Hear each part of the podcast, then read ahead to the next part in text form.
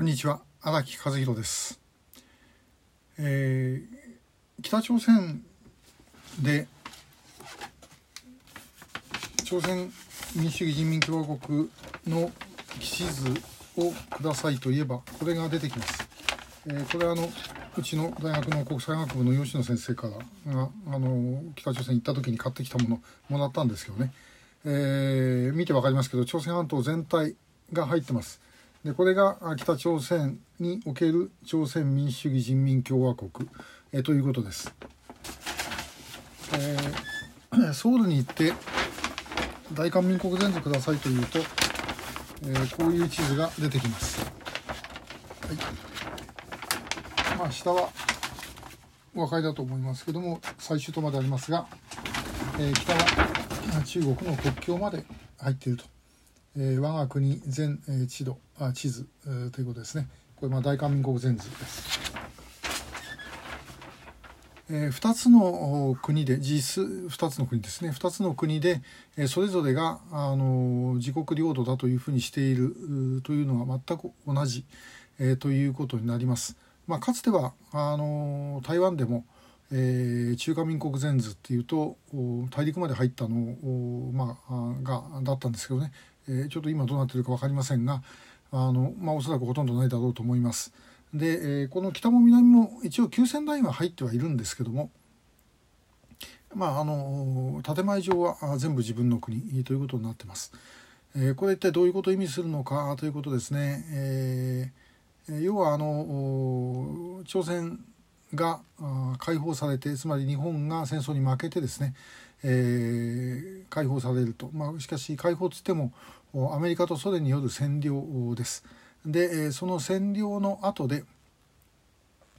えー、まああの占領後っていうか、まあ、正確には占領中なんですけども、えー、それぞれ2つの,、まあ、あの国家の母体ができてくるわけですね。で、えー、それが1948年昭和23年8月15日に大韓民国政府がソウルで樹立され9月9日に朝鮮民主主義人民共和国政府が平壌で樹立をされると。ただこの時点でも北朝鮮は首都はあのソウルということになってました。でまあ両方とも今の地図と同じように全ての朝鮮半島が自国の領土であるというふうに主張していたということです。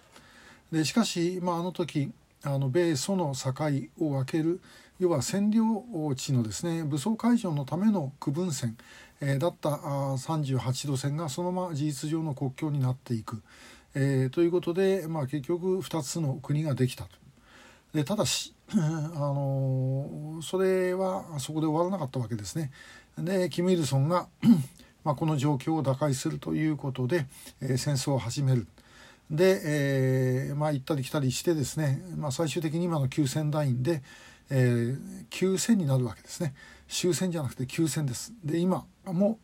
その状態が続いています。建前はさっきの地図は変わっていない。お互いに相手側の存在を認めざるを得ないわけですけどもだからといって、えそれでですね例えば南であれば憲法に領土条項があります。その領土条項を、まあ、旧ラインの南側にするっていうことはこれはできないんですね、まあ、そんなこと言ったらばあもう右であれ左であれ、えー、政府が持たない、えー、しかし現実にはじゃあ南の人は統一をしたいと思ってるかと。いうとですねもうほとんど統一をしたいと思ってる人はいない長期的に言えばですよ長期的にはありますあの、まあ、長期的に統一の方向へ持っていきたいという考え方はまああのみんななんとなくあるわけですけどもじゃあ例えば今犠牲を払っても統一をしようかというふうに思っている人というのはもうほとんどいないと言っていいと思います。で北はどうかと、まあ、北はもう今あの飢餓状態がですね、えー、さらに深刻化しているという話です。で、えー、90年代後半のあの飢餓のいわゆる苦難の行軍時代に何て言っていたかということなんですがあこれですね、えー、私がよく聞いたのはともかく一刻も早く戦争してもらいたい、ね。えー、で戦争して勝てば南のものが取れる。で負ければ今の体制が倒れる、まあ、どっちにしてもこれ以上悪くならない。ほっぽらかしときゃみんな死んじゃうと。ういう話を、まあ、そういうふうに思ってるっていうことをですね脱走者の人なんかからよく聞きました。で、え、まああの一般の人たちは、まあ、これ以上悪くなりようがないから、え、統一をしたいという思いはあるんじゃないかと思います。え、一方で、え、北の指導者からすると統一なんかしたらば南に飲み込まれるという恐怖感の方がおそらく強いだろうと思います。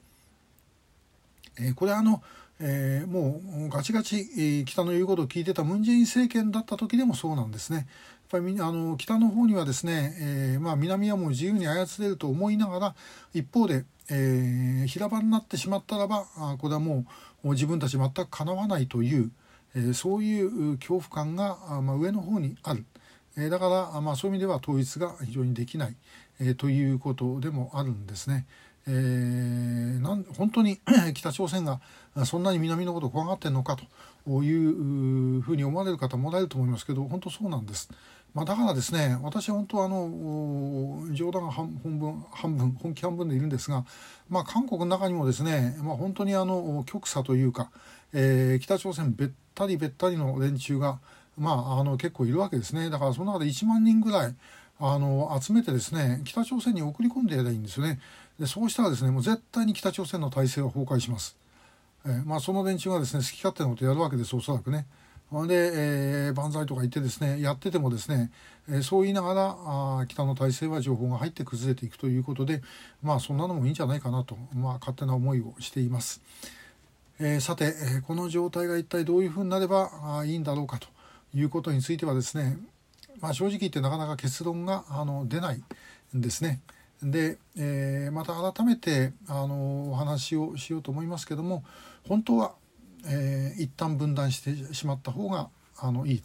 えその上で、えー、まあ、再統合に持っていった方がいいと思うんですがこれもなかなか難しいんです。えー、またその話はあの回を改めてやりたいと思います。今日もありがとうございました。